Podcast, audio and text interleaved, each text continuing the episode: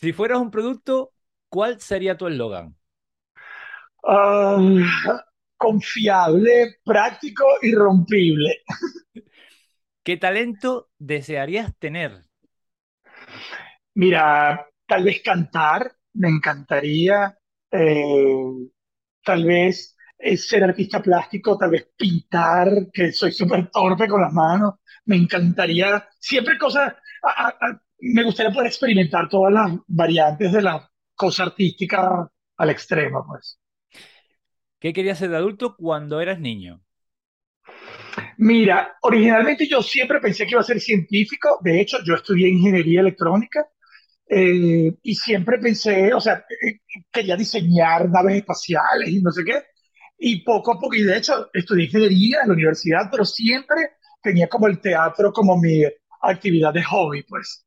Y pensaba yo que iba a ser un científico y que de hobby iba a ser teatro y ahora pues, eh, eh, lo científico quedó de hobby y lo que hago pues no es teatro, pero es televisión, es redes sociales. Si pudieras controlar un elemento, el aire, el agua, la tierra o el fuego, ¿cuál elegirías y por qué? Mira, yo creo que el agua, bueno, porque creo que soy Piscis, nado todos los días, me encanta como la cosa del agua, me encanta la fuerza del agua para construir o para destruir, me encanta agua definitivamente. ¿Qué producto almacenarías en cantidades industriales si te enteraras de que ya no van a fabricarlo más? Eh, la masa de hacer arepas. Toma, me, me apunto, me apunto. Mi, mi mujer me hace unas arepas Oh, espectaculares. genial, espectaculares. genial. Si llega, el, si, lle- si llega el fin de semana y mi mujer eh, eh, eh, me propone que va a hacer arepa, me invita a hacer arepa, digo, me he portado bien durante la semana. Me lo tomo, me lo tomo como un premio. ¿Qué, qué tres deseos le pediría al genio de la lámpara? Ah, bueno, el primero, sacar el chavismo de Venezuela, por supuesto, de una vez por todas. Eh, como abrir la mente de la gente que necesita abrir la mente y cambiaría tantas cosas. Y el tercero, no sé, como tener en Miami una super academia de actuación y creatividad, y etcétera. Fantástico.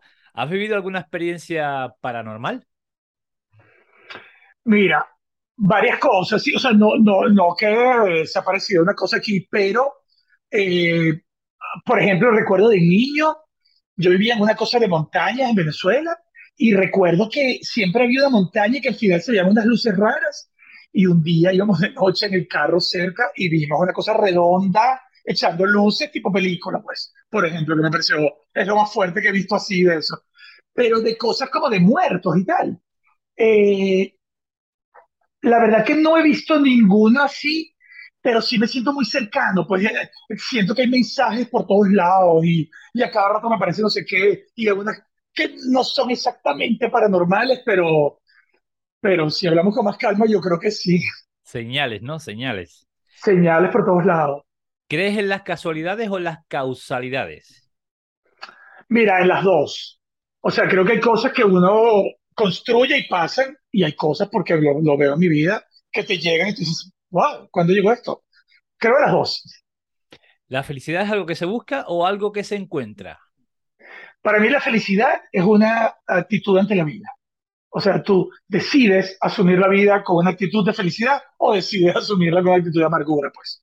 Yo, no, no, no es fácil, pero yo trato siempre de ir como por el lado que me va a reportar beneficio y yo normalmente ando como feliz, creo. Felicidad barra positividad, ¿no? Así es, yo siempre digo que yo siempre estoy bien, hasta cuando estoy mal, estoy bien. O sea, no me importa nada. Qué bueno. ¿Qué es lo que te pone más nervioso en esta sociedad en la que vivimos?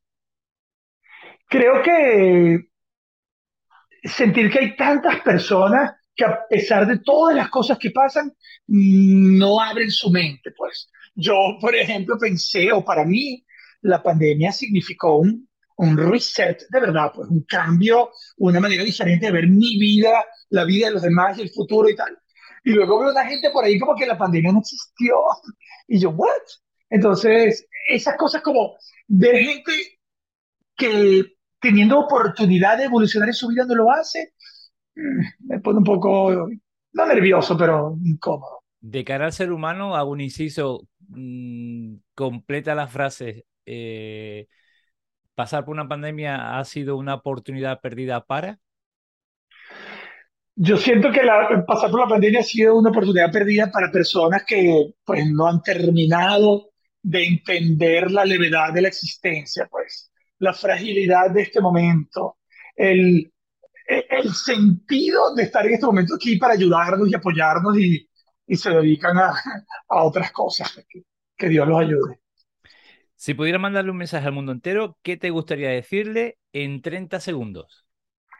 Bueno, que debería haber desde la instrucción primaria hasta la más vieja, debería haber una práctica espiritual para todos. Yo no hablo de religión, sino de una práctica espiritual. Por ejemplo, meditación. Yo, si una sola cosa de todo lo que yo he aprendido en mi vida, yo pudiera transmitir a otra persona, es la meditación. De hecho, hay, hay, hay proyectos pilotos aquí en Estados Unidos de escuelas donde el mindfulness, la meditación, el yoga está cada vez más presente. Y yo creo que si la gente meditara un poquito más, el mundo sería muy diferente. Otro inciso, decirte que la comunidad canaria es la primera comunidad donde en institutos y colegios se, se está implantando como asignatura la inteligencia emocional, amigo. Genial. Eh, eh, o sea, eso parece como un paso más allá. Hay dos cosas que yo creo que deberían darse, inteligencia emocional, mindfulness, etcétera, y social media. O sea, la gente, vivimos en un ecosistema que no, lo que era la plaza hace 400 años, Ujú. es hoy Twitter y WhatsApp y no sé qué. Correcto. Y hay como, hay como, yo lo veo porque yo tengo un sobrino muy cercano que es como, lo quiero más que a mi hijo. eh, y él, yo veo como él se aproxima a la cosa de las redes sociales y tal. Y alguien tiene que dar clases de eso. Pues es una, es, es la, es la nueva dinámica que todos tenemos que aprender porque es ahí donde estamos. O sea, tú no vas a una plaza desnudo, tú no vas a una plaza y defecas en el medio de la plaza. Eh, esas son cosas que todavía no hemos aprendido a hacer algunas personas en redes sociales, creo yo. Eso, eso de defecar en la plaza más sonó a Twitter. Total.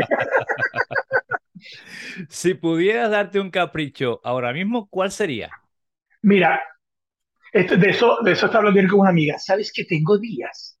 El otro día fui a una reunión X en el yoga con un poco de profesores de yoga y alguien habló sobre un retiro que hizo en Bali de un mes y medio para certificarse de yoga teacher. No es que yo quiera ser profesor de yoga, pero cada vez más el cuerpo me jala a hacer como un retiro.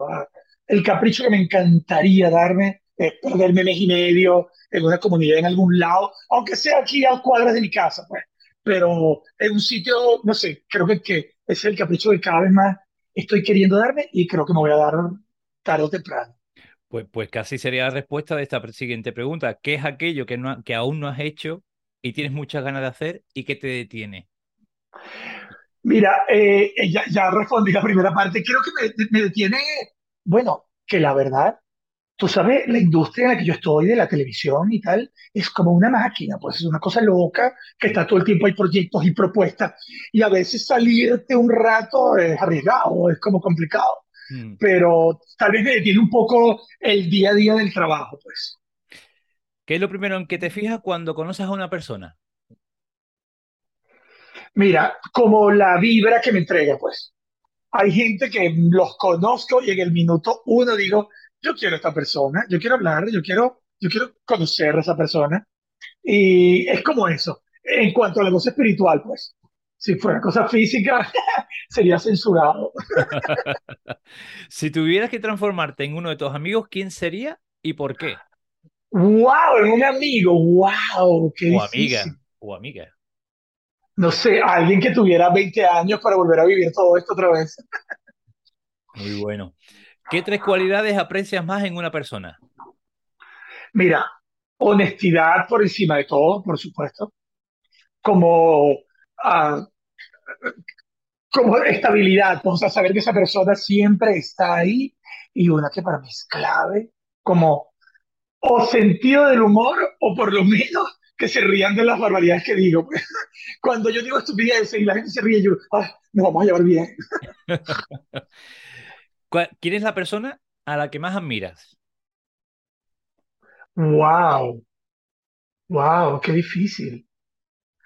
No, ah, ya, no es una persona, déjame, O sea, yo admiro cada momento, por eso a mí me gusta tanto redes sociales, específicamente TikTok, que es mi, mi, estoy pegadísimo y la adoro, porque de vez en cuando, en el entorno del que sea y de la manera más loca, encuentras unos atisbos de creatividad fantásticos, que dices, wow, ¿por qué no se me ocurrió a mí? Yo admiro todas esas estelas de creatividad que de vez en cuando salen por aquí y por allá, pues, que lo ves en redes sociales, a veces vas a ver una obra de teatro y dices, qué buen momento, o una película, mira, ¿cómo no se me ocurrió a mí? Esa, esa cosa, yo admiro esos momentos de creatividad, pues, que esa misma persona a lo mejor tiene unos momentos poco creativos, pero esos momentos creativos los respeto, admiro y trato de aprender de ellos. ¿Cómo te describirías en tres adjetivos? Ah, fastidioso. Yo soy ñi, ñi, ñi, ñi, ah, soy extremadamente honesto y sincero, lo cual me genera ciertos inconvenientes aquí en el trabajo. Eh, y divertido. Yo siempre estoy, para mí, primero joda y después lo demás. Primero nos reímos y después hablamos.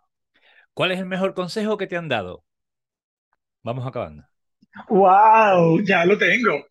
Una amiga, bueno, varios amigos, pero una y uno en particular que me presionaron y me dijeron que hiciera videos en redes sociales. Yo toda la vida había estado detrás de cámara, todo de mi...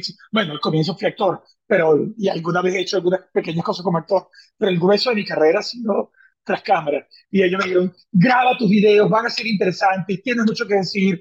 Mi amiga me decía, tú todavía te ves bien. aprovecha.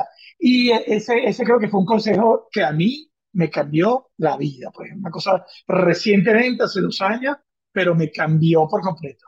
Y si conocerme apenas de nada, eh, ¿qué consejo me darías, Tommy?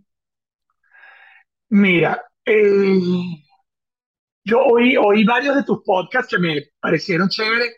Yo creo que el consejo es el que estás haciendo en este instante, que es abrir tu universo, pues.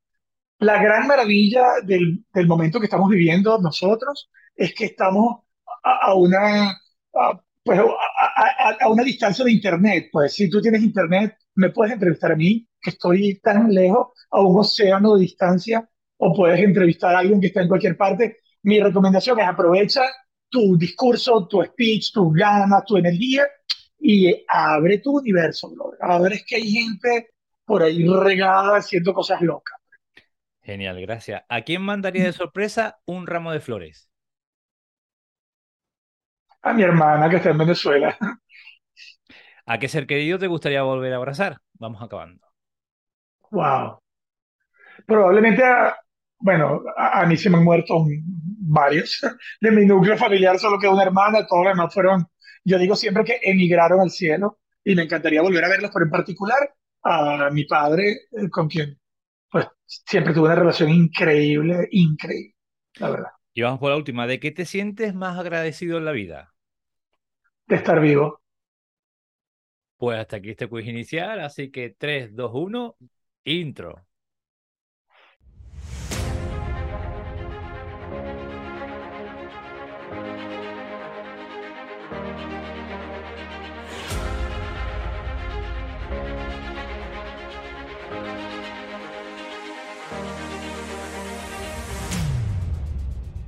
Bienvenidos a una nueva entrega de Canarias de Cine. ¿Un podcast? No, mucho más. Un espacio de encuentro, un espacio de verdad, un espacio con alma.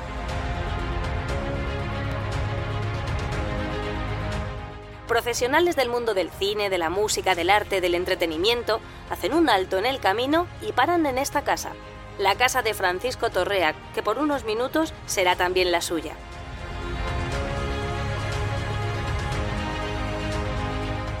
Solo con cercanía, con respeto, con admiración y complicidad pueden brotar las emociones y podemos comprobar que muchas veces los silencios hablan tanto o más que las palabras.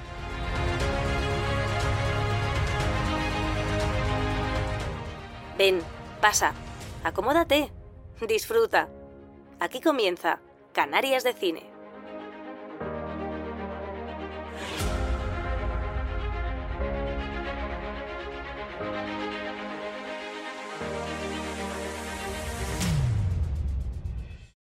Pues gracias eh, por tu tiempo, gracias por la confianza y gracias por la, por la oportunidad, Vicente Albarrancín. Bienvenido a este podcast de entrevista, bienvenido a este rinconcito, bienvenidos a, a Canales de Cine y un saludo muy grande desde Tenerife. Muchas gracias, saludos desde Miami. Un placer para mí estar en esta ventanita en las Canarias. Ya te conté antes que mi padre era canario de San Juan de la Rambla y para mí yo crecí con historias sobre las Canarias.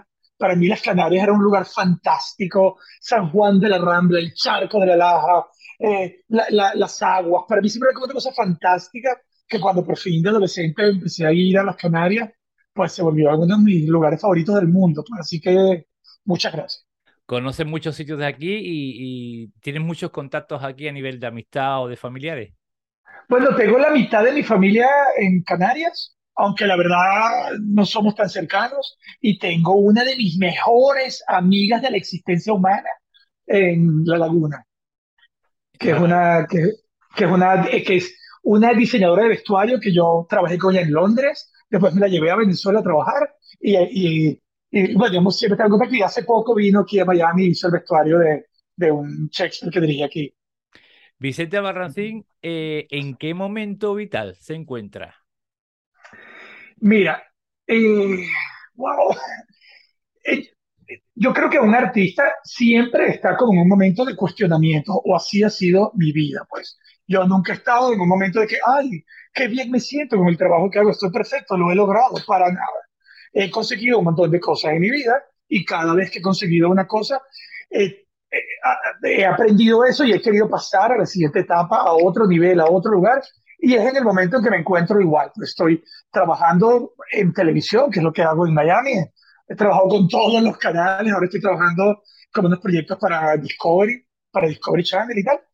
Pero la verdad es que cada vez más siento, estoy como en un momento en que el a empezar a hacer videos en redes sociales me abrió un camino diferente y estoy como, como siempre he estado en mi carrera, en un momento tratando de comprenderme, de entenderme y de saber cuál es la mejor manera de dar un aporte a, mi sociedad. Pues. Me gusta al comienzo de, mi charla con mi invitado eh, echar una mano al hombro e ir con ellos a, a su infancia. ¿Cómo era Vicente ¿Cómo eras tú de pequeñito con 5, 10 añitos? Mira, eh, yo siempre he sido súper creativo eh, y además de creativo siempre he sido como súper, como te dije como fastidioso, como... Mm. Por ejemplo, hay, un cuento que mi papá decía que era muy bueno para entender cómo era yo de niño. Que yo era pequeñito, estaba aprendiendo a leer, bueno, aprendí a leer jovencísimo, o sea, pequeño, más joven que mis hermanos, pero fuimos a un restaurante. Y en el restaurante era esos restaurantes sencillos que tiene el menú pintado en la pared. Y entonces viene el mesero, el mesonero, y pregunta qué, qué va a querer y qué va a querer el niño. Entonces yo leo el menú y digo, yo quiero albondigas. Y viene el mesero y dice, ay, pobrecito niño, no sabe la palabra, no es albondigas, mi amor, es albóndigas. Y yo le dije, ¿y dónde está el acento? o sea, y, el acento, yo no O sea, era, toda la vida sido un niño como muy, toda la vida fui un niño muy me lo sé todos, me leo todos, y soy un poco así. Yo soy un poco, de hecho, ah, soy bastante niño todavía. Yo tengo un sobrino, como te conté, y yo voy, soy, uh, que aquí se llama en Estados Unidos chaperón, que es que tienes que aplicar. ¿Se llama cómo? Chaperón, chaperón es el representante del niño que participa en las actividades de la escuela, que tienes que meterte en un sistema para que vean que no tienes registros penales y tal. Vale. Y yo soy chaperón de la escuela y los niños aman ir conmigo a los paseos y yo los puedo cantar. Yo tengo súper química con los niños, tengo como, yo no siento que es que yo sea infantil, yo siento que es que mi infancia siempre se quedó conmigo, nunca se fue. Pues ya me estás contestando a, lo que pregunto después de esta, de esta primera pregunta, ¿no? Que, que evidentemente eh, sigues en conexión con, con tu niño anterior, ¿no? Total. De hecho, soy un señor adulto y a mí mucha gente me llama Vicentito. ¿Entiendes? Sentí como montones de personas, porque es, mi energía es así, pues, pero no pasa nada. Vicente, amigo, eres eh, director y escritor tanto de teatro como de televisión, con más de 35 años de carrera, tanto en telenovelas, también haces conferencias, estás afincado desde hace tiempo ya en Miami. Eh, mm, quiero ir a, ese, a, ese, a esa etapa de formación tuya. Eh, ¿Cómo y cuándo te empezaste a formar en el mundo audiovisual y por qué, y por qué elegiste ese, ese camino? Mira, eh, yo, yo siempre, siempre, desde que estaba en preescolar, hacía teatro, pues. Estaba en todos los actos y en el grupo de danza folclórica. Toda la vida me ha gustado la escena, pues. Eh, pero como te dije, yo siempre pensé que yo iba en otra dirección y siempre estudiaba, eh, pues, normal, bachillerato, que hice un bachillerato técnico de electricidad, pero sin embargo, yo siempre estaba muy claro en que yo tenía que tener ese lado creativo al lado. Estudié ingeniería, eh, eh, al ratito estaba en el grupo de teatro de la universidad donde estudiaba ingeniería, hasta que eventualmente dije, ya va, yo, eventualmente no, un día que me tocó hacer una pasantía ya cerca de graduarme, yo dije, yo no voy a trabajar en una oficina, o sea, no, punto. Tuve crisis vocacional, me agarré un backpack, me fui un morral, un, un bolso, una mochila, me fui a, a, Europa solo, con poquísimo dinero, no sé cuántos meses, como a reencontrarme, regresé y estudié artes en la universidad, en otra universidad. Y estudié artes escénicas e hice teatro por muchos años. Y eventualmente me fue, pues tuve una carrera, viajé por el mundo haciendo obras de teatro y llegó un punto en que yo dije, ya, esto lo aprendí, ya necesito moverme en otra dirección. Y entonces empecé, intenté entrar en la televisión y lo logré. Pues empecé a escribir y yo, yo nunca estudié cine, yo nunca estudié televisión, yo todo lo aprendí con pico y pala dándole sobre el trabajo. Claro, tenía el bagaje grande de mi experiencia teatral, que, que en televisión los directores suelen ser más técnicos, por lo menos en Venezuela y aquí en Estados Unidos, en, en el mundo latino, en Estados Unidos, suelen ser más técnicos y menos esa cosa con el actor y tal. Yo soy menos técnico y más el trabajo con el actor. Pues. Entonces, yo me fui formando sobre la marcha y básicamente porque siempre he tenido como una um, inquietud, pues yo nunca me quedo en paz. Yo una vez que aprendo una cosa, next. O sea, aquí llega a dirigir telenovelas, ya. Cuando había dirigido varias, ya, next. Yo no voy a pasarme el resto de mi vida dirigiendo telenovelas. Hay un universo tan grande de cosas por hacer, por Dios. Ya, next. Y en eso. Así fue que más o menos me formé.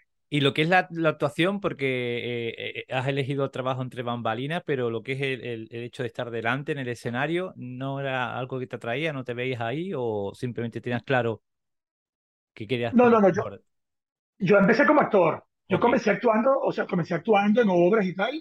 Eh, bien, nunca era el protagonista de la cosa, pues, pero muy pronto me di cuenta de que lo que yo quería transmitir el papel del actor para mí no era suficiente, porque el actor, pues, siempre está supeditado a un proyecto y a lo que diga un libreto y a lo que otra gente decida.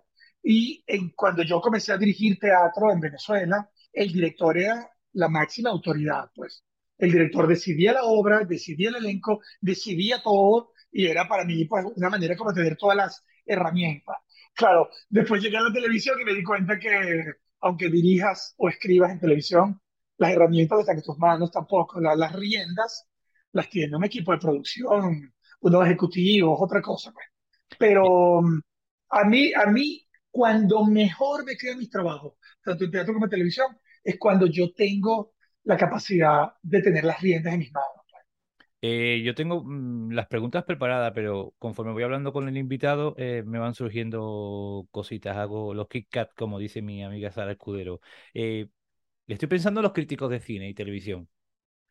¿Tú crees que mm, la potestad de ser crítico, un crítico, digamos, en el cual tenga un fundamento y una, una, unos estudios, una formación y demás, mm, sería lo ideal que fuesen gente, con, por ejemplo, con, con tu perfil, gente que no tan solo periodistas que deciden dar su opinión o que se han tragado la filmografía de no sé cuántos directores y que dan su opinión que yo siempre al fin y al cabo pienso que es una opinión muy subjetiva, ¿no? De, cada uno, de cómo ve, ¿no? Porque es increíble que, que una película, cada crítico de, de, una opinión totalmente, a veces totalmente, totalmente distinta, también esa separación también que hay veces que hay entre el público y la crítica.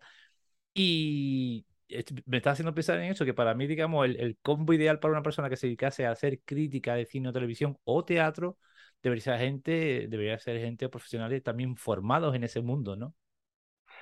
Mira, tú sabes que Estoy fantaseando, ¿eh? Estoy fantaseando. No, no, no, está genial, está genial, está genial lo que dices. Yo pienso, para mí las críticas son importantísimas. De hecho, yo tengo algunos videos donde hablo sobre eso, porque lo que me ha hecho a mí aprender en mi carrera son las críticas. Nunca me han hecho aprender los halagos ni las veces que me dicen que bien lo hace. Y es verdad que a veces hay críticas malvadas, tanto impresas, publicadas o hasta dichas. Es verdad. Pero también eso va como en la piel de, del artista. O sea, hay que desarrollar la capacidad de que te dicen, tú eres una porquería, y tú entender por qué te lo dicen, porque siempre va a haber algo positivo que sacar. ¿Qué importa? Y por otro lado, no sé si a ti te pasa, a mí me pasa muchas veces, que voy a ver una película con amigos, entonces la gente dice, bueno, a mí me gustó, pero claro, yo no soy un experto como tú. Y es que ni el cine, ni el teatro, ni la televisión se hacen para expertos. El cine, el teatro y la televisión se hacen para el público normal.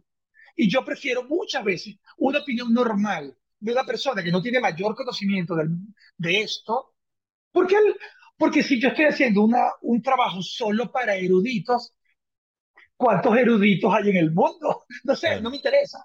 A mí me interesa más bien despertar la mente de alguien que ni se imaginaba que eso le iba a pasar. Pero yo, yo o sea, ya aquí, aquí no hay crítica de televisión, nada. O sea, por lo menos en Estados Unidos, en el inframundo de la televisión latina, no es que tú vas a ver críticas. así. En Venezuela había críticos y uno estrenaba una obra y te ibas a las 12 de la noche al periódico a esperar que saliera el primer el, la primera edición para leer la crítica. Y a veces era muy buena y a veces era muy mala. Y uno lo sufría. Y era como la dinámica de ese momento a los 20 años. Pues. De esta altura, yo cualquier crítica que me llega, yo la agradezco profundamente. Porque siempre la crítica, si tienes la inteligencia de no quedarte pegado con la cosa mala que te puedan decir, siempre va a traer cosas positivas. Vicente, de, aquella época, de, esos años de, tus comienzos, te quiero mm, pedir que me digas eh, un compañero especial que recuerde con cariño. O Mira, sin, mucho. O, sin cariño, o sin cariño, un momento duro también. Y una situación, Vicente, una situación que pensabas que no ibas a superar y superaste. Mira, compañero, yo tengo mucho, tengo en particular un actor que estuvo hace poco por aquí de visita que se llama Antonio Deli, que es un gran actor venezolano de, de mi generación, pero él ha estado conmigo hemos, desde mi primera obra de teatro, ha estado, hemos trabajado juntos. Él, yo siempre digo que él es mi actor fetiche y él me dice que soy su director fetiche. Y, y es una persona, cuando tú un actor lo diriges tantas veces, lo conoces tanto, quizá y disfruto. De hecho, él vino aquí a traer una obra y yo lloré, reí, o sea, porque hay como una conexión que es súper ah, normal, o sea, quiero decir, por encima de lo normal. Eh, un momento difícil, mira, va, varios. Por ejemplo, recuerdo uno en particular, cuando yo tuve un periodo en que dirigí, bueno, no dirigí, hice la gerencia artística de un teatro para niños en Caracas. Y bueno, y era mi libertad absoluta creativa, pues que para mí libertad creativa es más valioso que el oro, más valioso que todo. Eh, y yo hice una cosa loca, monté una obra de Dürrenmatt, que es un alemán, que se llama el héroe nacional, pero que no habla del Hércules maravilloso de Disney, sino habla de Hércules haciendo una de sus peores tareas, que fue limpiar de estiércol los, templos, los establos de Augias que fue ya cuando Hércules estaba en su declive, y ese es el Hércules que se planteaba ahí, y yo me lo propuse como meta, pues mostrarle a los niños que el héroe también pasa por momentos difíciles, o eso no pasa nada. Y bueno, no te quiero contar toda la obra, pues se me iría toda la, entrevista, pero al final, claro, tú haces una obra para niños que vendes para escuela y empiezas a hablar de estiércol, y yo nunca dije mierda en la obra, pero estiércol, caca, pupú, no sé qué, y hubo colegios que las maestras venían a la oficina a decirnos que nunca más un niño de su escuela entraría a ese teatro. Porque claro, era una propuesta tan loca que la verdad después funcionó, pero al comienzo no. Y para mí fue una depresión que yo dije, ok, me voy a lanzar por el balcón y ya está. No puedo soportar la vida después de este fracaso. O sea, esos fracasos de cuando tienes una propuesta en la que crees y no funciona. ah, yo recuerdo, hablando de críticos otra vez, que había un crítico que yo respetaba muchísimo en el estreno. Y yo fui, por favor, te ruego, yo te aseguro que en dos semanas yo voy a arreglar esta obra. Por favor, vuelve. Y no volvió, pues, pero bueno, no pasó nada. Y lo último, un momento duro que pensé que, mira, Una situación que Momento pensaba que, que no ibas a, a superar y, y que, bueno, que la mira, me ha, me ha pasado varias veces y me pasó en ese momento de mi carrera. A mí me pasa mucho, mm, no, no es que yo sea conflictivo, pero yo le digo a la gente las cosas en su cara. Sorry, no lo puedo evitar. Y eso varias veces me han botado de trabajo porque le digo en su cara a la gente las cosas. Sorry, lo siento en el alma. O sea, eh, tú eres así. O sea, a veces yo para mi proceso personal, hay gente que lo entiende y lo procesa. Yo lo entiendo, lo proceso y se lo tengo que decir a la persona en su cara. No puedo evitar. Y me ha pasado varias veces que por decirle las cosas a la gente en su cara me han enfrentado y me han cerrado las puertas y me he quedado en la calle así, Dios mío, ¿qué va a pasar con mi vida? Y después lo superé y, y llegué a un sitio mejor. Y eso me ha pasado, me pasó cuando comencé mi carrera y me ha seguido pasando a lo largo de la historia. pues. Y la verdad, la gente que se va porque le dice la verdad en su cara, o la gente que se vuelve tu enemiga por eso, ay, no, no, no, no, no eran tus amigos, pues. No hay nada que buscar ahí. Cuando tengo la suerte de, de- de poder eh, contactar y, y- y- conocer a, profesionales de, de tu talla, eh, bueno, con- contar que te encontré a través de- del perfil de Instagram de un, de amigo mío de aquí, que es actor y director de teatro, eh, Héctor, y que, que, bueno, que me, que me enseñó tu, tu, tu perfil y me encantó y me enamoré y me, me, me, me enganché, me enganché. Y bueno, y me dije, bueno, vamos a llamar a esa puerta a ver qué hay para, para poder conocerlo un poquito más. Entonces, cuando tengo la posibilidad de contactar con profesionales y sobre todo con tu experiencia, me, me encanta mucho preguntar cositas, detalles y demás de, de, Claro. de, de, de- de su mundo, ¿no? Eh, te quiero preguntar las principales diferencias o las ventajas y desventajas de dirigir teatro o dirigir telenovela o teatro musical u ópera. O sea, ¿qué, qué, qué encuentras de distinto en, en, eso, en esos mundos, en, esa, en ese tipo de espectáculo a la hora de dirigirlo? Mira, una cosa que me encanta del teatro, teatro musical y ópera, es que tú ensayas por un buen tiempo y después lo presentas.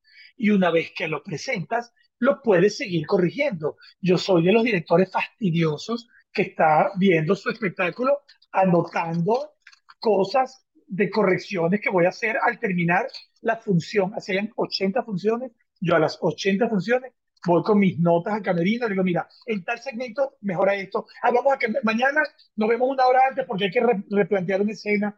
Eso del teatro, de poder mejorar el, el producto una vez estrenado, es genial.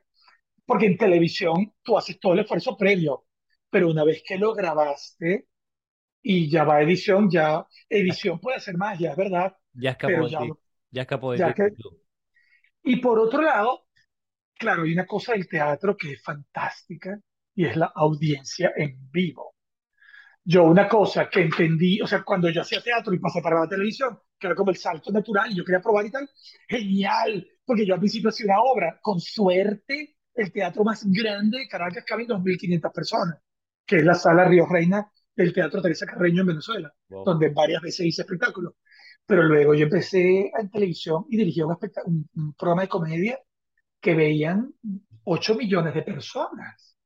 Entonces, yo siempre para entenderlo, lo dividía entre salas Río Reina para saber cuántas veces se había llenado la Río Reina para entender la magnitud. Qué Al bueno. principio yo estaba fascinado con la, el alcance, pero luego me di cuenta que, claro, es un alcance particular, porque tú no tienes contacto con esa gente.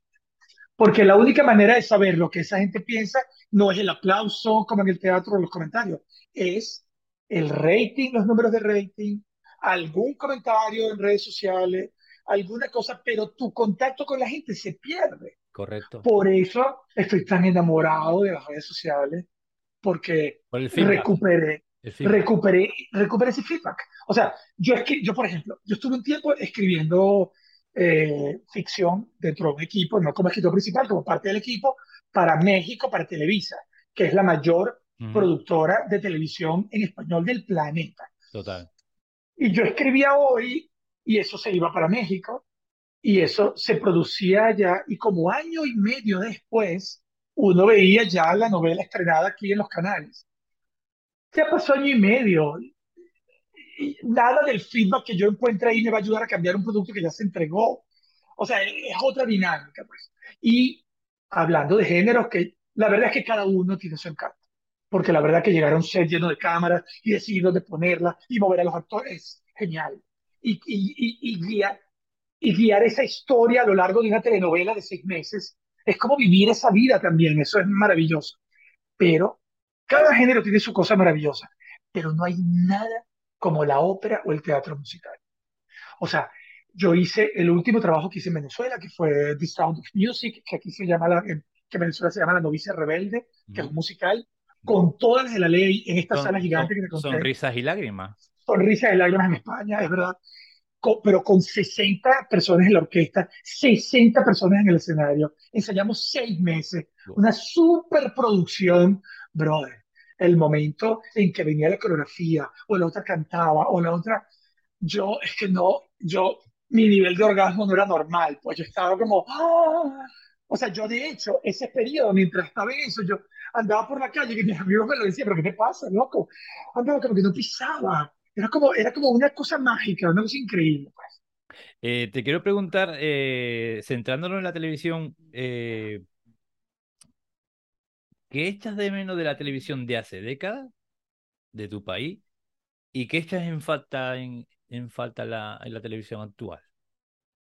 Mira, una cosa que para mí es uno de mis mayores conflictos con la televisión en este momento, a pesar de que trabajo en la televisión es el medio gracias al cual pago mis cosas, pues, es que yo crecí en un medio donde el artista era lo primordial.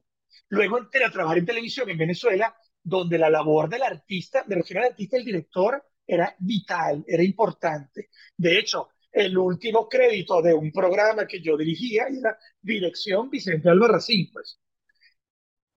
Tanto en Venezuela, pero sobre todo aquí, y no quiero hablar de otros países de Sudamérica porque no, a pesar de que conozco la experiencia, no la he vivido en primer plano, pues en primera, en primera persona, es que esto está dominado por los ejecutivos. Porque un proyecto de telenovela cuesta, puede costar 15 millones de dólares, pues es un negocio donde hay una empresa que desea obtener el mejor beneficio con la menor inversión. Correcto. Y eso te hace tomar un tipo de decisiones. Y yo soy como artista, no me limiten, quiero crear. Y entonces, ah, echo de menos esa posibilidad creativa que a mí me daba la televisión de Venezuela de hacer lo que yo quería. Por ejemplo, por ejemplo, recuerdo la novela, primera novela que yo era el director general, que yo pedí una chimichip, que es como una grúa en el estudio, que no se estila. En, el estudio van tres camaritas y ya. Y yo quería la chimichip porque era mi propuesta y quería mi grúa, quería mi grúa. Y fui a la oficina del vicepresidente y le dije, no hay grúa, no, no hay pago de presupuesto, un camarógrafo más, no se puede, no hay problema. Renuncio a la empresa.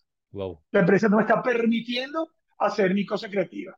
Al día siguiente tenía mi camarógrafo con grúa en, la, en el estudio. Yo aquí llego a pedir una grúa en el estudio y me botan a mí a la grúa y al estudio. ¿Entiendes? O sea, aquí es, aquí es criminal. ¿eh? Aquí Estados Unidos es así. Pues aquí es dinero, negocio, money, corre, pues. Que es totalmente diferente. En, los 80 eh, se cantaba aquello de que el vídeo iba a matar a la, estrella de la, radio, ¿no? Un clásico, esa canción, no te la voy a decir en inglés porque mi inglés es horrible. ¿Se puede decir hoy en día, actualizando esa, esa frase o esa canción, que tanto Twitch como YouTube van a acabar o están acabando con la televisión? Sí, definitivamente. O sea, yo te lo digo, te lo digo con números, no te lo digo porque es mi idea cuando yo llegué a Miami, el primer proyecto que yo dirigí, se hablaba eh, de, te, hablo cifras como se habla aquí, pues por ejemplo, 2.000 impresiones, que significa que esa noche 2 millones de personas vieron el programa. Que bueno, que el mercado latino, que son 64 millones de personas, 2 millones, bueno, es una, es una cosita, pero es algo, pues. Ahora, 10 años después, 11 años después, las novelas están en 300 mil. O sea, el, el encendido de la televisión abierta como tal ha caído considerablemente. Pasamos al mundo del streaming, donde el, hubo un boom que está cada vez más atomizándose. Netflix está teniendo problemas financieros, todo el mundo está teniendo problemas porque el gran cambio que se está dando ahorita, más que la televisión o, o cine o radio, lo que sea, es la atomización de la audiencia. Tú tienes tu audiencia La, en tu la podcast la tarta partida en más trozo, más trozo, más trozo. y en este momento, mm, salvo que seas Angelina Jolie o Brad Pitt, tú no necesitas la torta entera. Tú contener tu audiencia, tu gente que confía en tu proyecto de cine en Canarias, o, la, o, la, o mi audiencia, gente que le interesa en consejos que no me piden para jóvenes artistas. Esa ya es mi audiencia. Yo, yo por ejemplo, la, la cuenta que yo hago en redes sociales es, es un- una audiencia especificísima, porque son jóvenes actores, escritores y directores. No es una cosa jamás que va a ser, yo no muestro, yo siempre digo que yo no muestro mi hermoso cuerpo, por ejemplo. O sea, yo no, yo no estoy eh, haciendo contenido que tal vez, ni tampoco hago contenido, trato de no hacer contenido conflictivo. O sea, que es el otro contenido que funciona. Si empiezo, si empiezo a decir lo que pienso de alguna gente, tendría menos amigos y más rating, pero, pero yo tengo, por ejemplo, con esa humilde cosa, yo conseguí 50 mil seguidores en TikTok, que es, que jode, es mucho. Para mí, para mí que estoy acostumbrado a hacer teatro, donde a veces yo, no sé si a ti te pasa o en Canarias debe pasar también, pero en Venezuela, bueno, había obras exitosas con salas de 2.500 personas y había obras para salas chiquitas donde más de una vez yo actuaba y había más personas en el escenario que público viendo la obra. O sea, que ya para mí, cuando la gente dice, ay, ese video nada más agarró mil views, mil views. ¿Tú entiendes lo que estás diciendo? Mil personas. Mete mil personas en tu casa, no caben. Pues No mira, caben eh, ni eh, 40. es, es un enfoque súper interesante, ¿no? El enfocarlo así, como antes decía, cuántos teatros llenos suponía esa audiencia, ahora también eh, el, el decir, eh, joder, el último reel mío, ¿no? Que, que puse, 400 personas. Joder, pues verdad, son, coño, son 400 personas.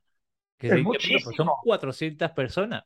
¿Qué se dice? Vamos con tu, con tu, con tu cuenta de, de Instagram eh, y TikTok eh, eh, de nombre mm, Consejos no solicitados, pero yo te los doy.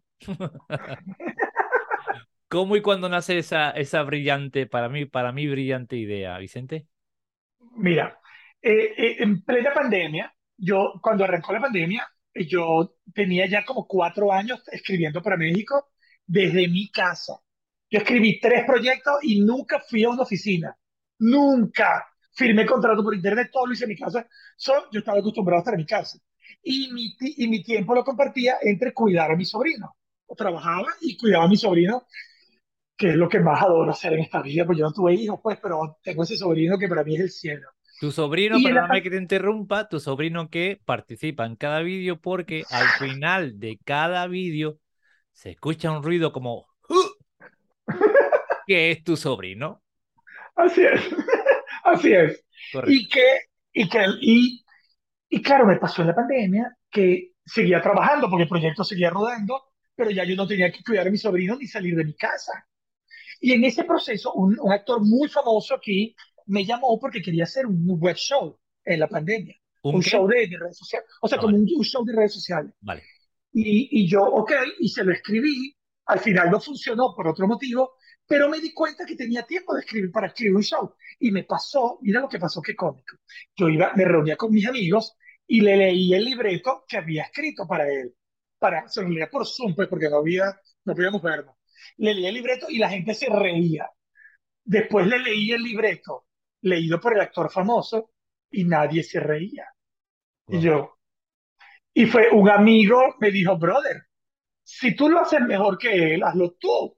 Y fue ahí cuando empecé, por eso surgió, empecé primero haciendo videitos en YouTube, después estuve como dando un poco tumbos, hasta que eventualmente dije, ya va, yo voy a, voy a hacer una píldora corta para que llegue más rápido y donde yo pueda tener una ventanita, un blogcito donde hablo de mi experiencia y tratando de ser la guía que yo hubiese querido tener ah, cuando era un muchacho y estaba empezando, y sobre todo pues, para tanta gente que quisiera entrar en la industria de la televisión y no lo hace, y que no tiene nadie a quien preguntarle. Yo te puedo decir la cantidad de personas que a mí me llaman, mira mi videito, este, quiero hacer esto, ¿qué me recomiendas con esto?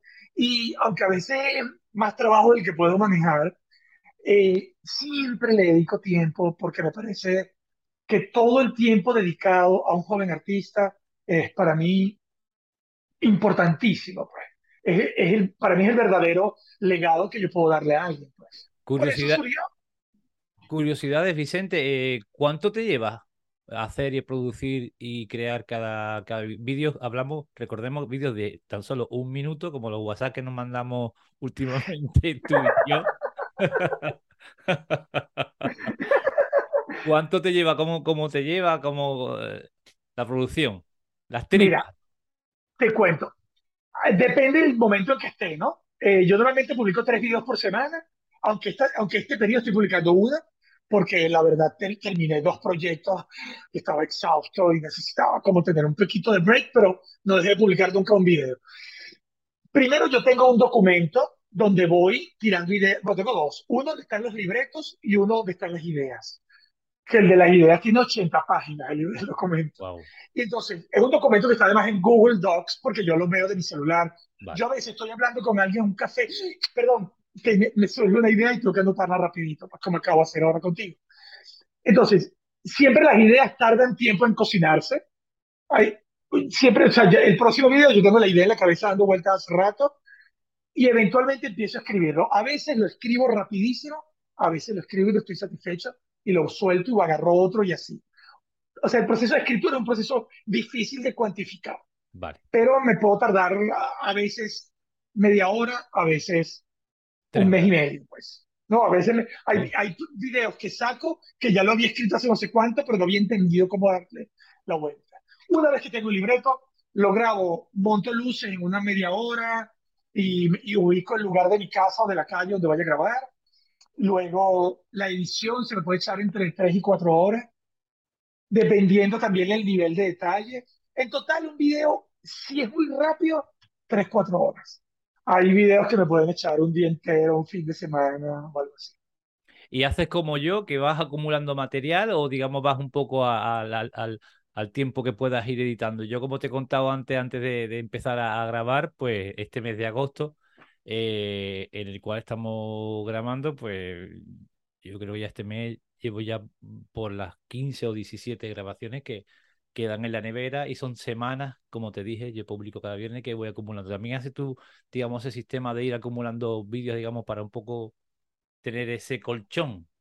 Mira, en condiciones normales sí. O sea, por ejemplo, yo cuando eh, yo hice un proyecto el año pasado en Telemundo, cuando yo entré a trabajar en el proyecto, yo tenía backup de un mes. Tenía un mes de video, lo cual no significa que de repente me sale un videito por ahí que puedo subir el fin de semana y lo meto porque tiene actualidad o algo. Pero lo hago así.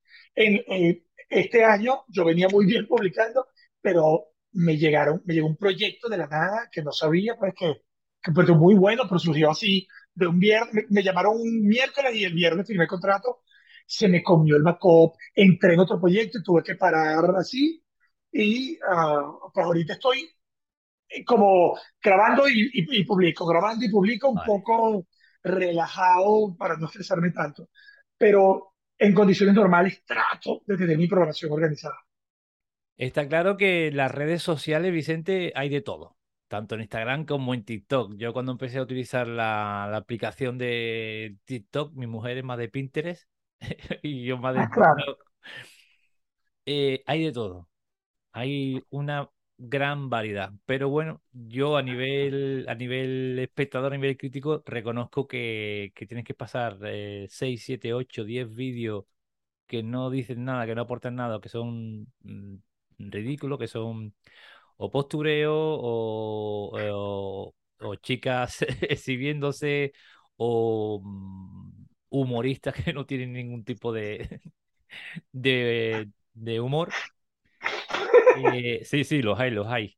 Sí, sí, total. que yo cada vez que los veo me recuerdo de un invitado que tuve la temporada pasada, ¿no? Que eh, le conté sobre sus comienzos, ¿no? Él es director de, de, cine y hace series también. Y dice, mira que fui a un festival de cortos en mi ciudad y eran tan malos los cortos que vi que dije, mira que yo puedo hacerlo mejor que ese.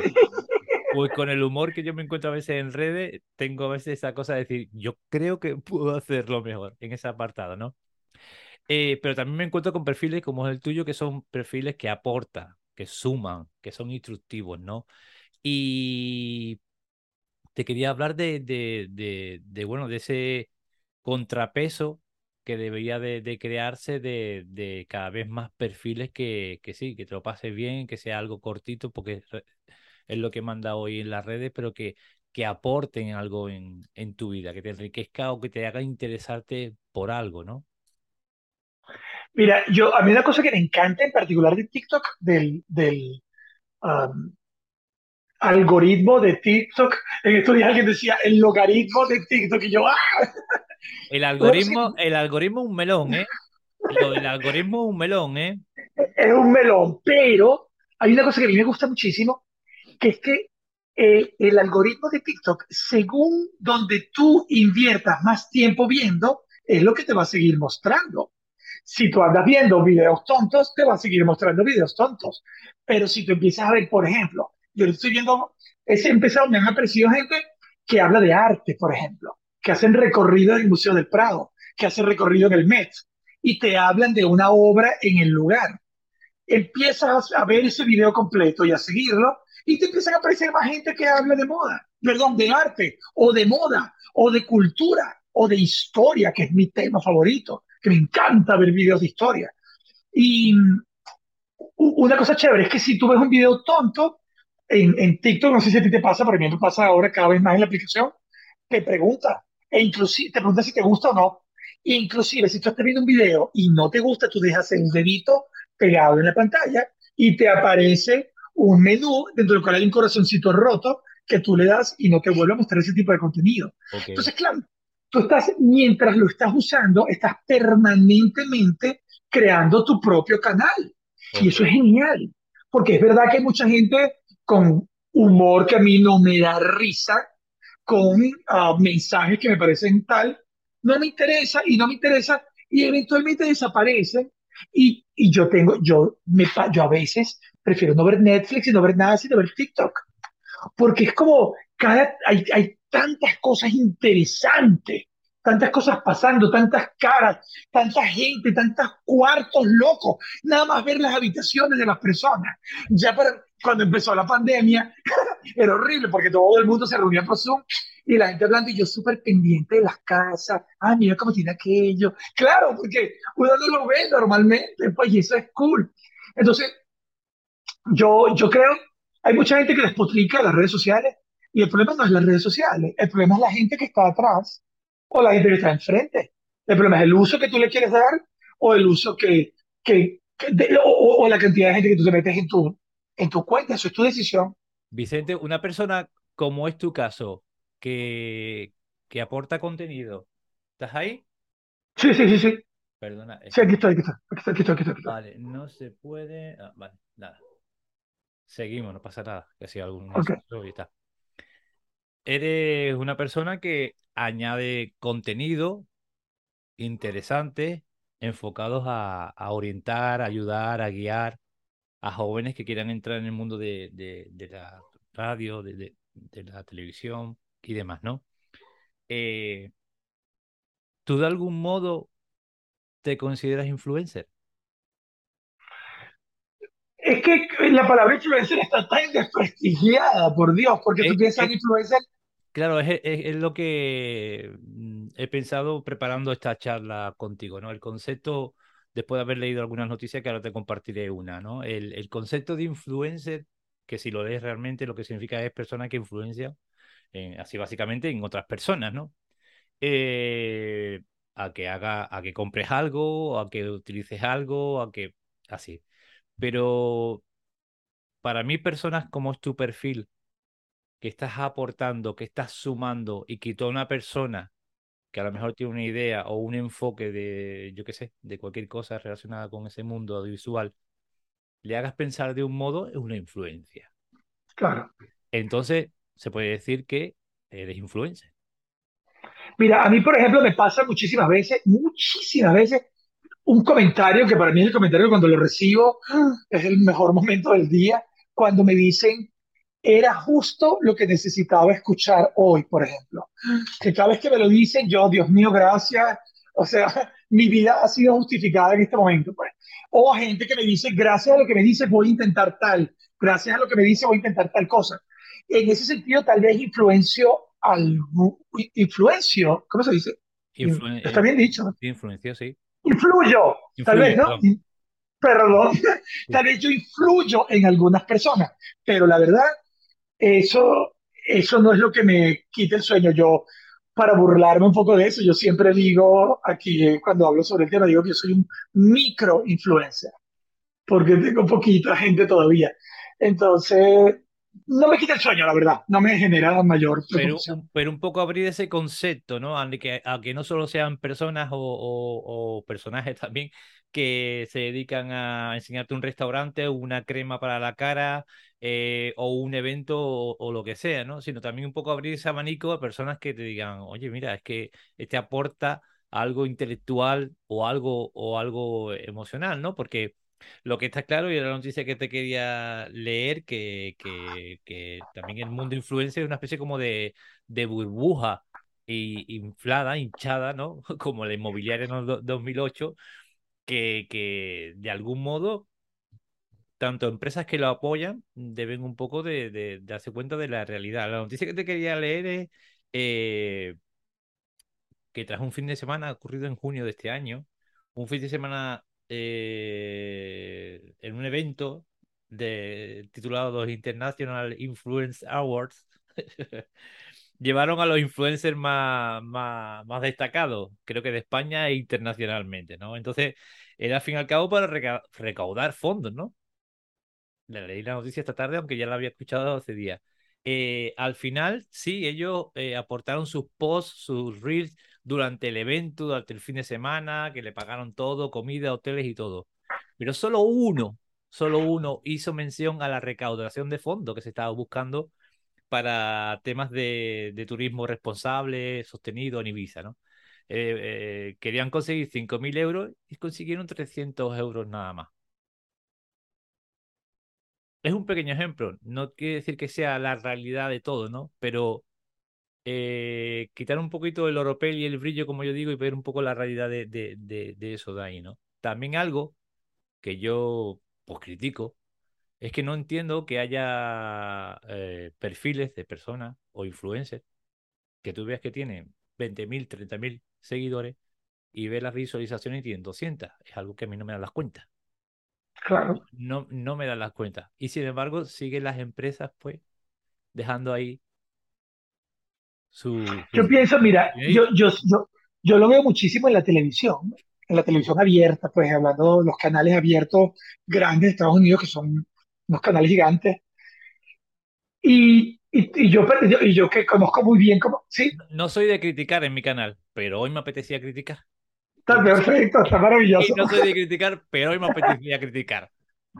Mira, eh, y yo, estos canales se han dado cuenta de, de la importancia de los influencers, de la gente que mueve, pero tú te das cuenta cómo no saben cómo entrarle, cómo, eh, por ejemplo, yo escribía el libreto de un show que se hizo el año pasado, que era un concurso de baile, y todo el tiempo había como un interés en, en, en jalar movimiento en redes sociales.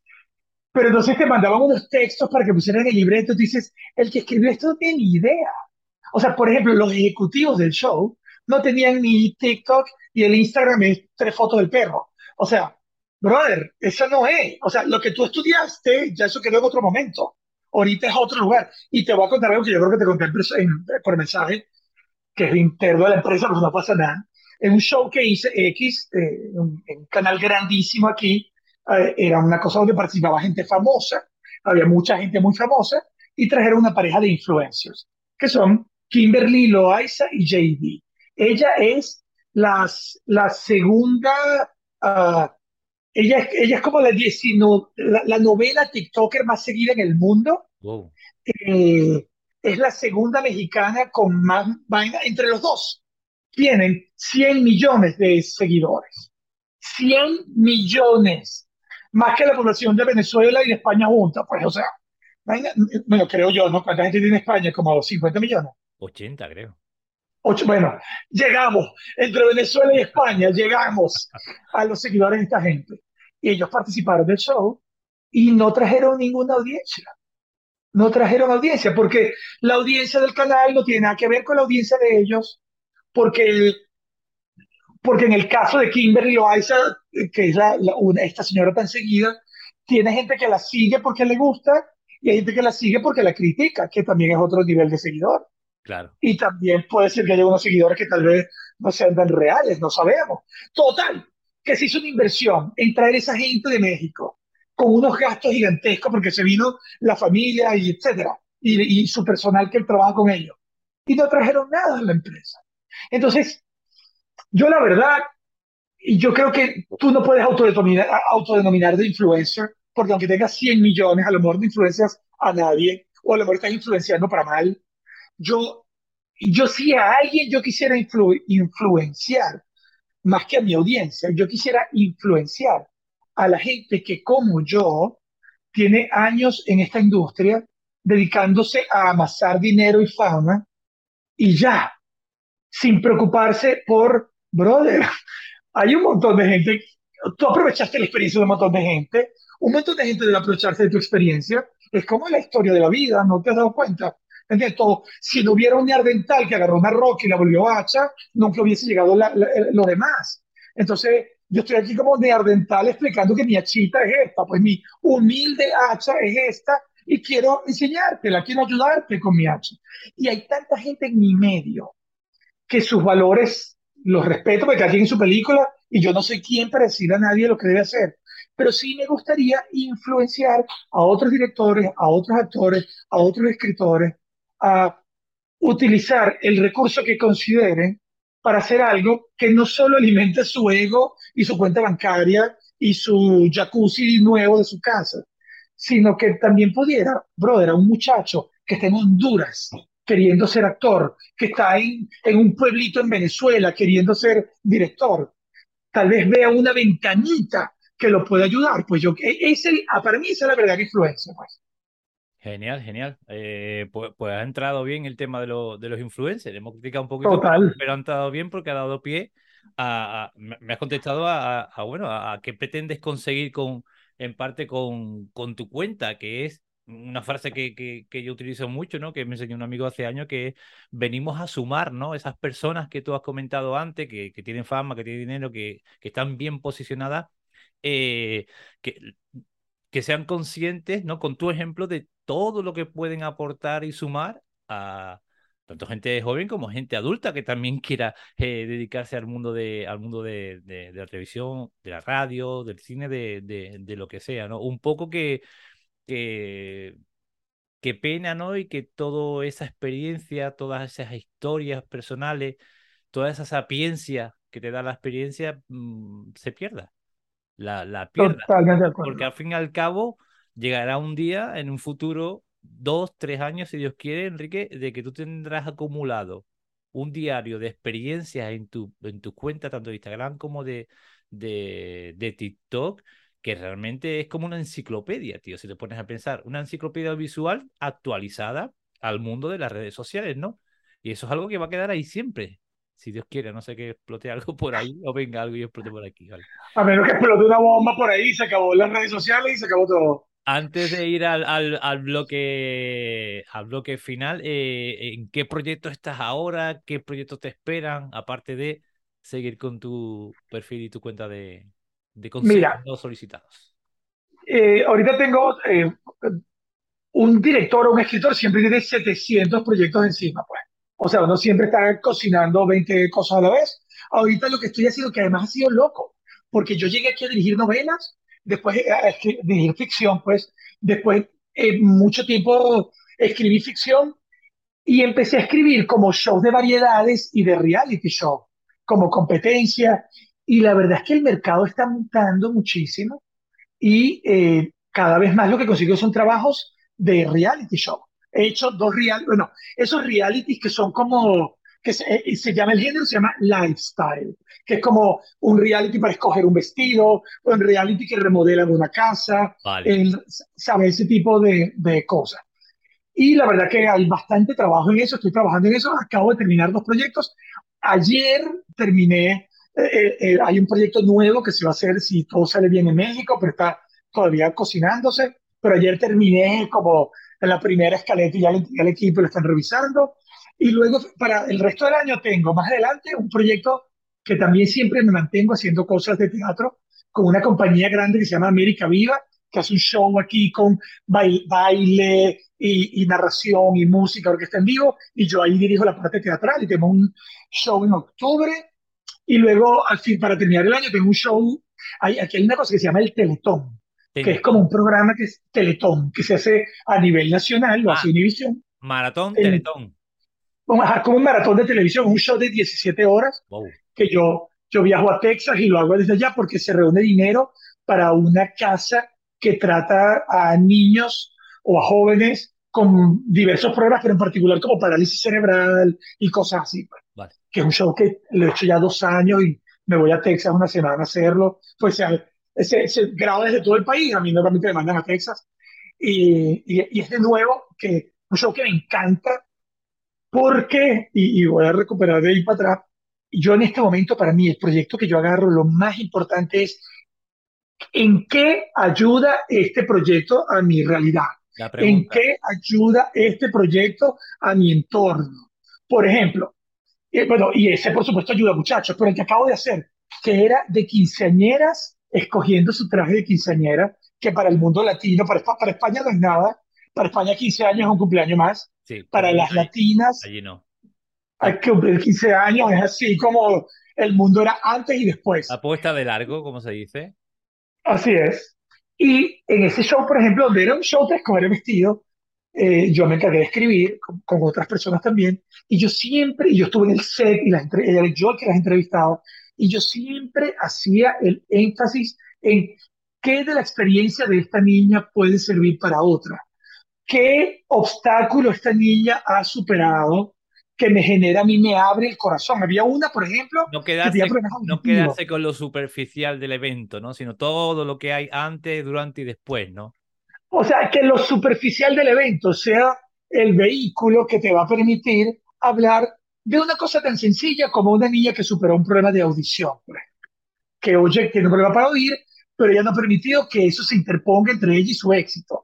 Para una niña de 14 años. O sea, siempre, yo siempre esté donde esté, y más ahora, eh, trato siempre de hacer proyectos que enaltezcan de algún modo a alguien. Y me ha pasado, si es un proyecto, por ejemplo, aquí hubo un periodo en la televisión latina donde se puso como de moda hacer novelas sobre el mundo del narcotráfico. Que, bueno, me parece que es un tema que hay que tratar, lo que sea, pero a mí yo no quiero hablar del narcotráfico, no, me interesa.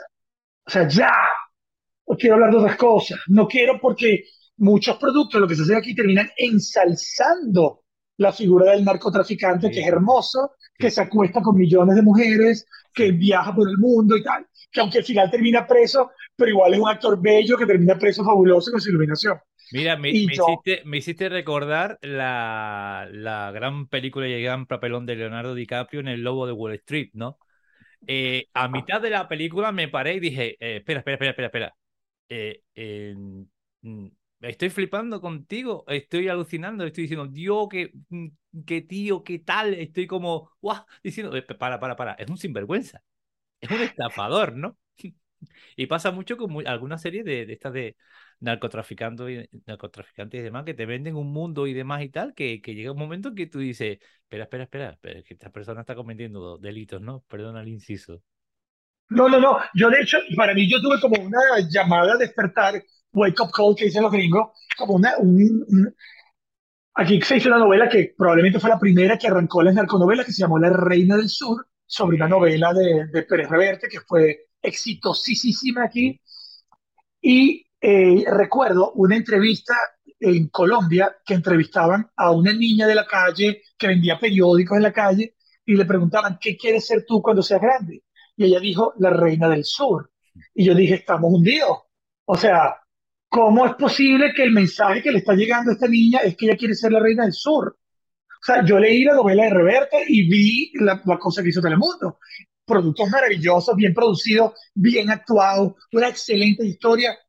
Pero hello, algo pasó en el camino, en el momento de esa producción, que lo que le llegó a la niña no es que dura esa vida de esa mujer, sino yo quiero ser ella. Entonces nos equivocamos todos. Yo, yo no quiero estar en un proyecto cuyo mensaje sea ser narco es maravilloso, no me interesa. La verdad que no. Igual podríamos trasladarlo, eh, antes de empezar ya el, el, bloque, el, bloque, el bloque final, eh, podríamos trasladarlo un poco al mundo de Twitch o al mundo de YouTube, ¿no? Que los jóvenes de, de hoy en día, eh, que tienen la herramienta tan potente que tienen, que nosotros no hemos tenido, o que sí tenemos actualmente, pero quiero decir que de, de, de hace décadas que, hace pocas décadas que la estamos disfrutando, que salgan un poco más de, hacer un directo con un con un, con un, con un juego o simplemente eh, hacer el chorra, ¿no? Sino que tenga la conciencia de, de, de, esas herramientas que tienen digitales ahora, darles una, una utilidad, disfrutarla, porque hay que disfrutarlo, porque están en edad de disfrutar, pero también que, que se le encienda una bombita dentro que digan, ¿qué, qué puedo enseñar? ¿Qué puedo aportar? ¿no? Total. Un tema. Totalmente de acuerdo. Bueno, bloque, bloque final, amigo. Eh, Vicente, si decidieras hacer un podcast, ¿de qué temática sería y con quién lo harías? Wow, definitivamente mi, mi tema que me encanta es como hablar a los jóvenes, pues me, aunque al final lo oigan personas más viejas, me da igual, pero como hablar a los jóvenes me siento bien, me encantaría, probablemente sería un, un podcast no solicitado, o sea, me, me encargaría de, de, hacer lo que hago en mi cuenta, de, de tratar de contar lo que ha sido mi experiencia de tantos años en la televisión y en el teatro para ser un farito para las personas que están comenzando. Creo que ese es mi tema que más me interesa. Para Vicente Albarracín, ¿qué es el éxito? Eh, poder transmitir mi mensaje a alguien. Que mi mensaje le llegue a alguien, ese para mí es el mayor éxito que puedo conseguir. Pues. Y vamos acabando ya, que esta parte, estas dos preguntas finales, pues van un poquito más a, a lo emocional, a, a la emotividad. Si pudieras reencontrarte con Vicentito, con 5 o 10 añitos, y acercarte a él, ¿qué consejo le hubieras dado? Mira, algo que creo que he aprendido punta de palo en la vida y es a confiar en mí. Pues. Cuando uno es joven, uno, este, yo fui yo, digo no uno, yo fui inseguro. Yo sufrí bullying horrible en bachillerato, horrible. Y eso, a pesar que yo soy un tipo con seguridad, que a me criaron como lleno de cariño y de apoyo, hubo, yo tuve cinco años de bachillerato donde yo recibí un bullying feísimo porque yo no, porque yo no coincidía con el estereotipo de macho que se esperaba en ese lugar.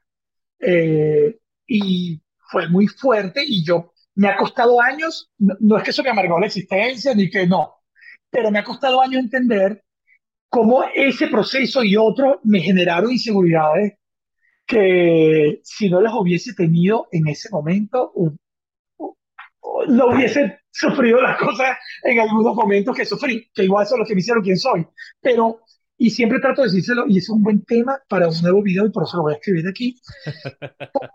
Todo lo que implica trabajar en tu confianza en ti mismo, en tener la certeza de que ah, eres talentoso, no importa lo que diga nadie, eres bello, no importa tu físico, no importa tus eh, defectos, no importa si te falta un ojo, te sobra una oreja, eres bello. Nada más el hecho de estar vivo te hace bello, te hace valioso y te hace potente. Entonces, esa es una cosa que yo ahora lo tengo clarísimo y no tengo la menor duda y, y voy por la vida con seguridad, pero me costó ganar esa seguridad eh, con el tiempo. Entonces, Vicentito le diría, y se lo digo a los jóvenes que pueden estar escuchando esto, brother, cree en ti.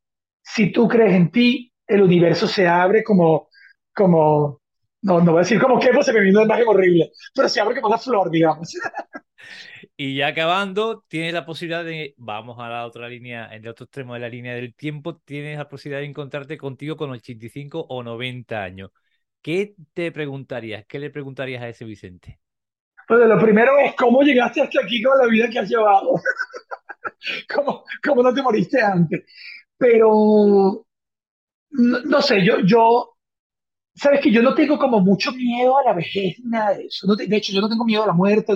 yo perdí ese montón de miedo porque, bueno, por un proceso. De hecho, eso está en un video que quiero hacer, si me da tiempo un minuto de contar eso, porque, porque hice un video sobre miedo y quería hablar de eso. Pero yo, a mí, yo viejito, yo solo espero mantener eh, el deseo, pues las ganas, la, la, la pasión. Que a mí mucha gente un video y hay gente que me dice, oh, wow, si hablas apasionado. Y yo, es que, ¿por qué no voy a hablar apasionado? O sea, Claro. ¿cómo que, o sea, tú hablas sin pasión, no me jodas. Tienes que hablar con pasión, brother. O sea, la pasión es lo que mueve esto, el corazón, la energía. Entonces, yo solo espero que ese yo viejo mantenga, y espero que así sea, porque ya estoy bastante viejo y lo siga manteniendo. Pero quisiera mantener el deseo, las ganas, la curiosidad, el amor, la, la, la, la capacidad de sorprenderme, de, la capacidad de enamorarme, que yo me enamoro de amigos, de gente, de cosas, de colores, de lo que sea. Esa capacidad, pero no perder. Pues hasta aquí, Vicente, esta, esta charla, este encuentro, que llevo ya unos minutos pensando en él. Darle las gracias a mi amigo Héctor Arma indirectamente, eh, porque me, me ayudó a, a- a dar, a dar con tu cuenta en, en Instagram, de la cual me enganché directamente. Y, ¿qué te digo? Mm, Yo podría resumir esta charla con un titular que simplemente sería decir, estoy encantado de haberte encontrado, amigo. Muchas gracias. Así que Mu- nada, de mu- verdad, muchas gracias. muchísimas No, gracias. yo, yo, Frank, yo agradezco. Además, hemos tenido química desde la primera vez, nos entendimos perfecta. Eh, Nos reímos juntos, que eso es clave para que funcione. Con tu Yo te, amiga, con tu amiga, tú y tu amiga, así es. con los WhatsApp. Yo te agradezco muchísimo eh, la, la oportunidad de, de invitarme, la oportunidad de, de- de conocer a tu comunidad, de conocer tu podcast de, y de tener un piecito en las Canarias, que para mí de algún modo es como un homenaje a mi padre, pues que para mí fue y sigue siendo, a pesar que ya tiene como 10 años que ya se fue, una persona tan valiosa, tan creativa, tan, tan inteligente, tan, me llenó de tantas cosas la cabeza eh, que, que para mí siempre las Canarias que un pedazo de mi corazón. Pues. Yo de hecho, esto es un cuento un poco loco, pero bueno, no sé por qué lo voy a contar, pero lo cuento. Cuando mi papá murió, nosotros dividimos sus cenizas en tres para llevar unas a Venezuela. Se nos ocurrió, no es que lo pidió ni nada. Unas las, las, las pusimos sobre la tumba de mi madre en Venezuela, una la lanzamos aquí en Miami en el agua. Bueno, que no debería decirlo porque eso es ilegal, pero lo hice. Eh, y el otro tercero, el, ter el otro tercio, yo, ¿sabe lo que es el charco de la Laja? Que es una cosa en San Juan de la Rambla. Sí, Mi fantasía es que espero que no me pongan preso en España cuando lo hagan, yo puedo ensuciar, pues, pero quiero llevar el otro tercio al charco de la Laja, que es un lugar donde que mi papá era, me habló tanto de él, que cuando por fin lo conocí me enamoré.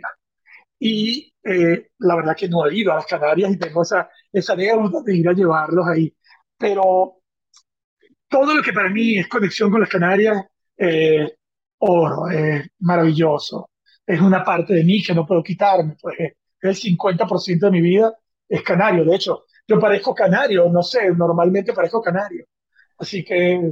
Es, es el tema de lo que hablamos de, de las casualidades y las causalidades. Esta, esta es una gran casualidad y que, que, bueno, que espero que en un futuro puedas cumplir ese deseo y que, que yo esté a tu lado y que, y que me permitas a- acompañarte a vivir ese momento tan, tan personal y tan, tan emotivo después de haber, de haber mm, tomado un barraquito y demás por la laguna, ¿vale? Oh, barraquito, lo que más quiero es llegar al aeropuerto y ver un barraquito. Amaba los barraquitos, claro. No, Pues, de verdad que, de verdad que gracias. Y de hecho, una cosa, y, y- y termino, qué bonito lo cerca que estamos, ¿entiendes? Estamos a, a un zoom de distancia.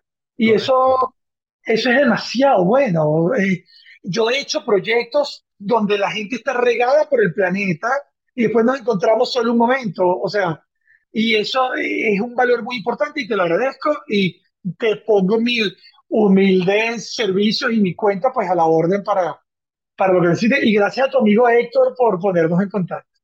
Pues hasta aquí esta entrega de Canal de Cine, señoras y señores. Cuídense mucho.